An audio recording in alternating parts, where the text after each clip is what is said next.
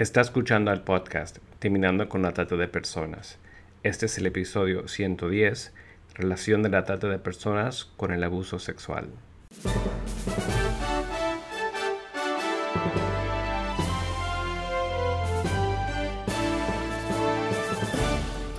Bienvenido al podcast Terminando con la Trata de Personas. Mi nombre es Gilbert Contreras. Y mi nombre es Virginia Contreras. A través de nuestros episodios, que se emitirán cada dos semanas, buscaremos empoderarlo a usted con herramientas para estudiar el asunto, ser una voz y hacer una diferencia para terminar con la trata de personas.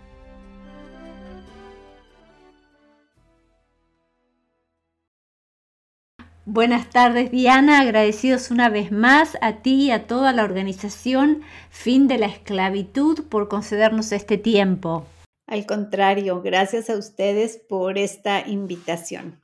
Y Diana, sabemos que las personas víctimas eh, de la trata son particularmente susceptibles al abuso, a la agresión y a la explotación sexual y de este tema es que queríamos hablar hoy. ¿Qué podrías comentarnos acerca de esto? Pues eh, me gustaría em, hacer un pequeño encuadre eh, para que nos, eh, están escuchando en este momento y explicar un poquito eh, que la trata de personas es la violación a todos los derechos humanos. La trata de personas es la comercialización de las personas, valga la redundancia. Es como una compra-venta de seres humanos. Entendiendo que es uno de los tres ilícitos eh, en el mundo, ¿verdad? Porque hablar de trata de personas es hablar de una problemática globalizada que además es intersectorial y que además tiene cantidad de problemáticas transversales.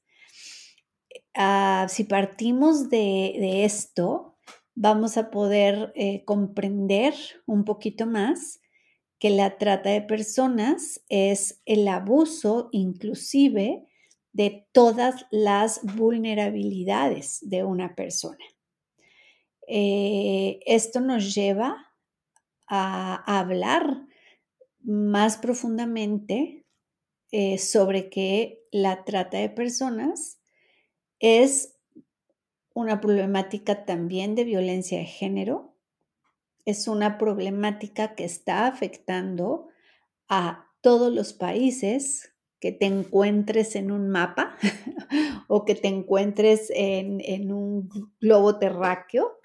Todos, absolutamente todos los países, con un menor o un mayor porcentaje, pero todos tienen una problemática con esto. Todos están siendo origen o tránsito o destino de la trata de personas. Efectivamente, eh, vulnera, vulnera a las personas, niños, niñas, adolescentes, jóvenes, eh, comunidad lésbico, gay, transexual, personas de la tercera edad. Y hablar de trata, obviamente, es hablar de violencia. Están eh, siendo violentados están siendo todos y cada uno de los derechos humanos de las personas eh, no son cumplidos, vaya, no, disfrutan de ellos las personas que están pues bajo esta circunstancia. Es cierto que ningún país está exento de este delito, como tú dices, pero también notamos que hay una idea errónea, común, de que la violencia sexual ocurre solo en un tipo de trata, o sea, tal vez solo en la trata sexual, pero esta no es la realidad, ¿verdad? No, parte de lo que sucede es que eh, las personas, cuando tú les preguntas o qué es la trata de personas en sí, inmediatamente lo asocian con explotación sexual. Dentro de la explotación sexual, esto como un fin, existen tres variantes diferentes. Una es la prostitución ajena, la segunda es el comercio sexual infantil de niños, niñas y adolescentes en el sector turístico y hotelero. Y la tercera variante es la pornografía.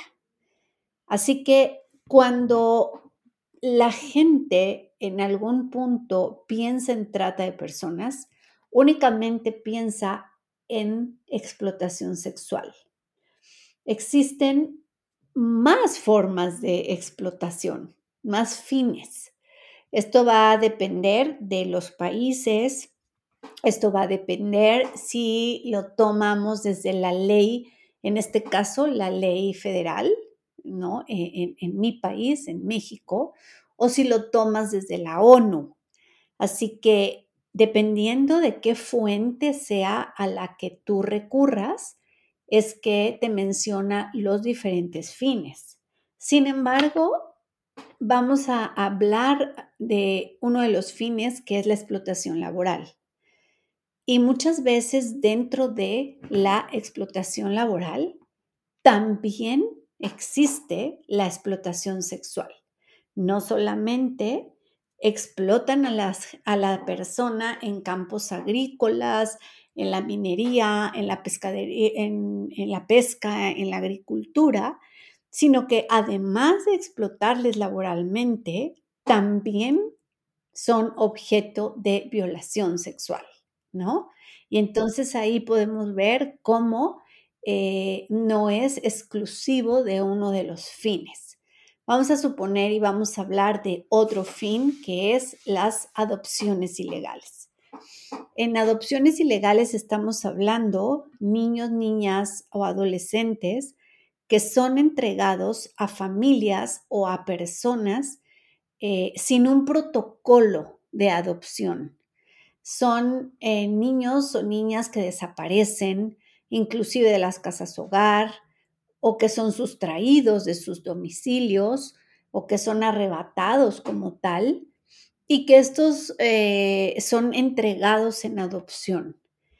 Lo ideal y lo que quisiéramos creer es que esos niños van a tener un futuro prometedor y maravilloso con una familia amorosa en donde le darán toda esa contención que están necesitando.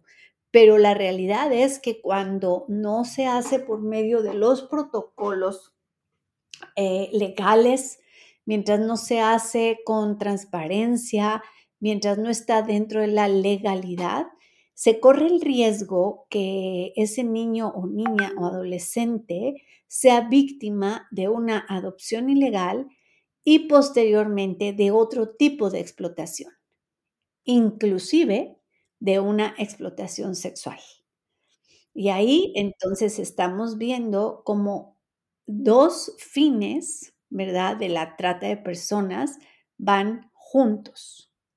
Y lamentablemente eh, pudiéramos pensar que también en otro de, la, de, los fines, que es menores de edad en actividades delictivas, o bien conocidos como niños soldados o niños sicarios, no solamente es para el sicariato, también son víctimas de abuso de parte de sus captores. Así que como nos podemos dar cuenta, el, abuso sexual eh, estará presente en varios de los fines de la explotación en sí hemos notado exactamente lo que tú dices, es decir, que lo, que sucede es que los tratantes y los traficantes de personas comúnmente usan la violencia sexual como una herramienta para afirmar el poder y el control que tienen precisamente sobre las mujeres, los niños, los adolescentes, independientemente del tipo de trata de la que participan. Y como licenciada en psicología podrías hablarnos de esto, ¿no? De cómo esta violencia sexual determina también esa relación eh, desbalanceada de poder. Sí, sí, efectivamente, Virginia. Esto es algo muy, muy triste, e, es algo que está afectando demasiado. Y cuando los niños, niñas son vulnerados en su sexualidad, especialmente en sus primeras etapas de desarrollo, cuando todavía todos sus procesos, tanto físicos como mentales, como emocionales, no están completamente desarrollados. Y entonces estaríamos hablando de que son víctimas de abuso sexual. Cuando esto sucede, eh, hay algo que ellos van a experimentar y a lo cual no están preparados para asumir. Son niños. Y esto trae una consecuencia terrible, sobre todo en estadísticas como al menos las que tenemos en México, que de 10 niños o niñas que han sido abusados sexualmente, solamente uno de ellos lo habla uno lo, lo denuncia o lo expone o habla con sus eh, autoridades para decirles lo que sucedió. Y nueve de ellos no. Nueve de ellos viven eh, a veces hasta 20 o 25 años con eso atorado y con eso guardado y con eso ahí encerrado, con eso que de alguna manera lo niegan eh, para creer ellos mismos que no sucedió. Y entonces eh, no son atendidos, no son ayudados, no pueden sanar, eh, si no hablan, si no explican su sentimiento y, sus emociones, pues entonces no hay una sanidad como tal.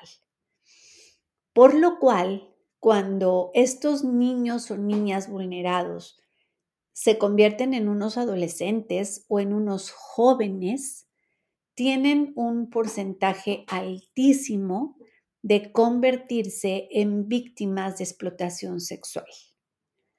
Entendamos que su sexualidad fue despertada cuando todavía sus procesos no estaban listos para que esto sucediera esas sensaciones, todo eso que ellos experimentaron, no estaba ni el cuerpo, ni la mente, ni el corazón, ni el espíritu listo para, para recibir todo eso.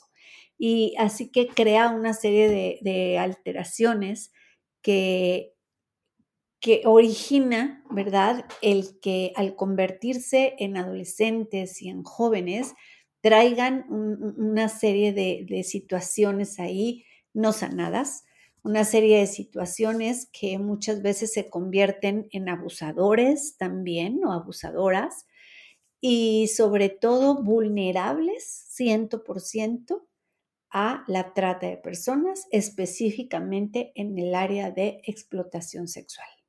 Hablando específicamente de lo que nos comentabas también de lo difícil que es para la víctima sobre todo de abuso sexual infantil, poder hablar de esto, ¿no?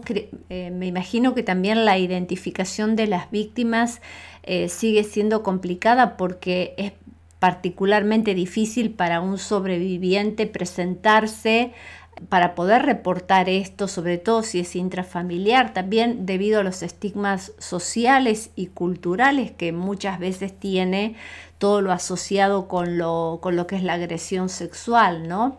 Y a veces sumado también a la, culpabilización que se pone en la víctima eh, en todo lo que tiene que ver con eh, temas de delitos sexuales. Eh, ¿Qué podrías decirnos? ¿Cómo podemos ayudar en esto? Fíjate que un gran porcentaje de los abusadores se encuentran en el primer círculo de influencia.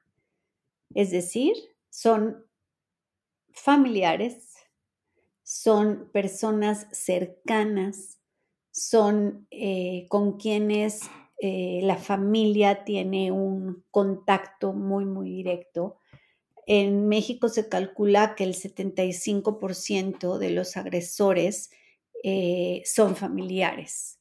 Familiares, llámese tíos, hermanos, sobrinos, padrastros, eh, compadres, madrastras, etcétera, eh, esto hace mucho más complejo para el niño o la niña el poder hablarlo, el poder denunciarlo dentro de su mismo círculo, a sus mismos padres o a sus abuelos, porque, eh, y por supuesto, porque el, abusador siempre ejerce una, tiene una autoridad sobre el abusado, pero además eh, está amenazándole, está diciéndole, a ti no te van a creer, ni les digas porque mm, yo, les, yo lo voy a negar. No es posible que te crean a ti. Tú eres un niño, tú eres una niña y tu palabra no es tan importante o no vale como mi palabra.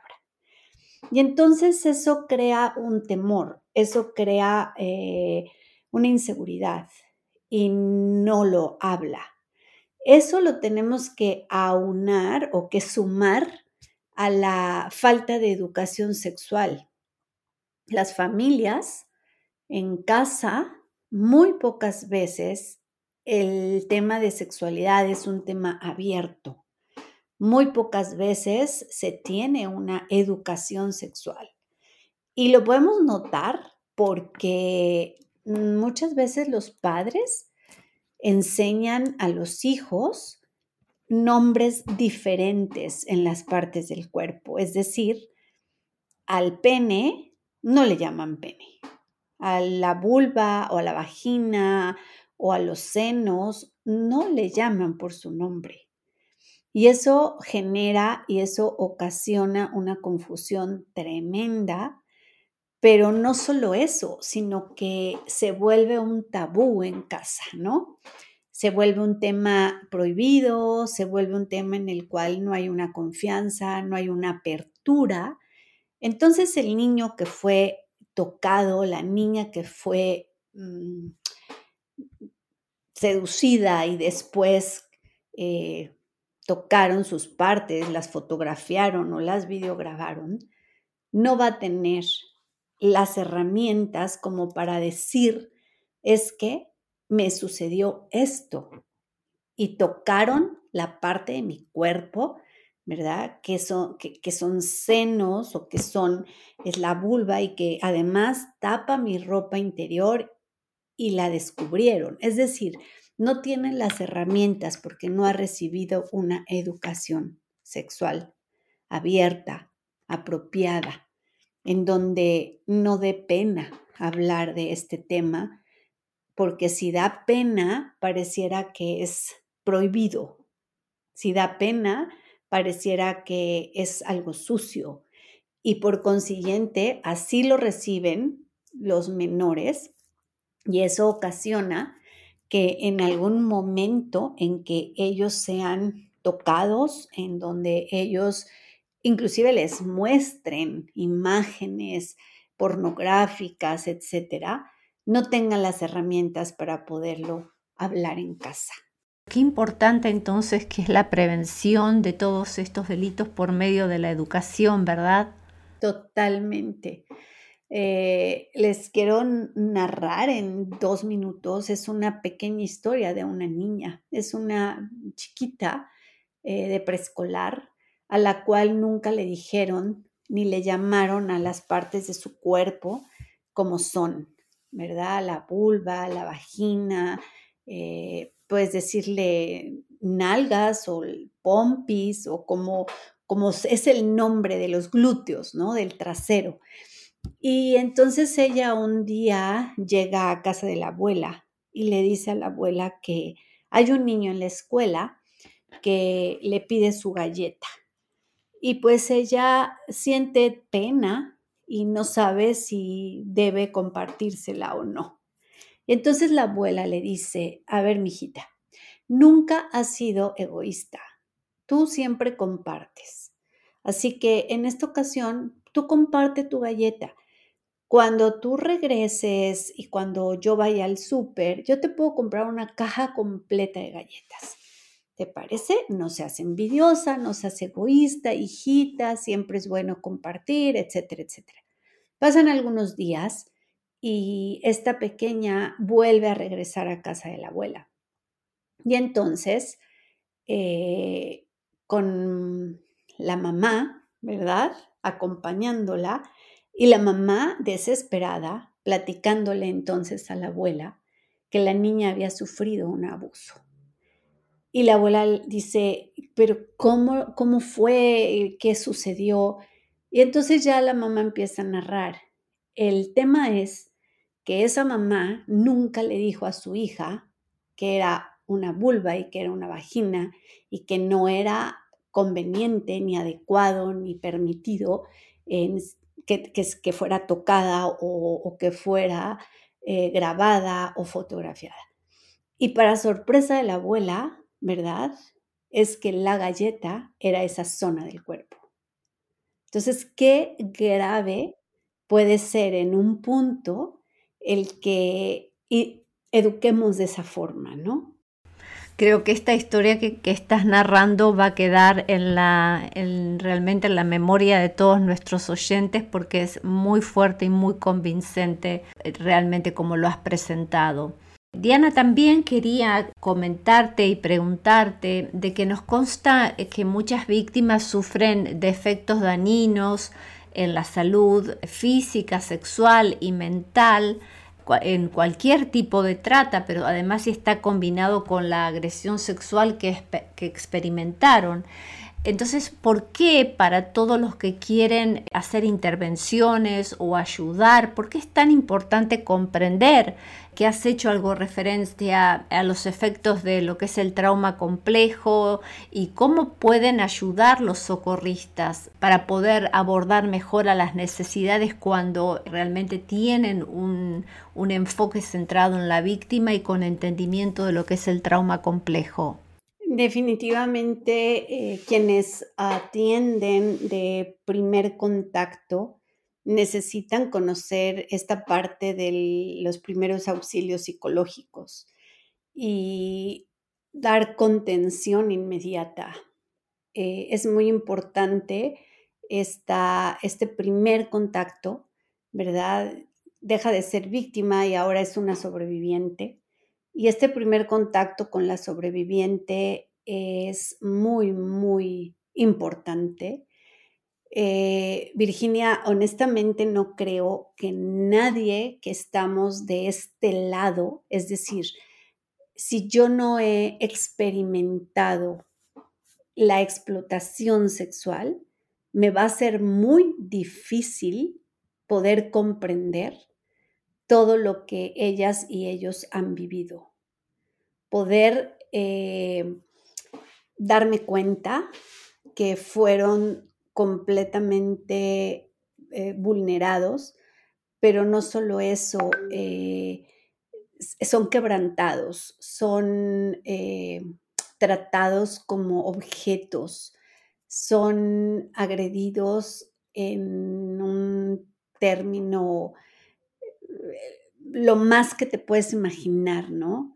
Sabemos de, en la trata de personas, sabemos que hay unas ciertas etapas y esas etapas de la explotación específicamente sexual llega a reprogramar el cerebro, llega a reprogramar a la víctima.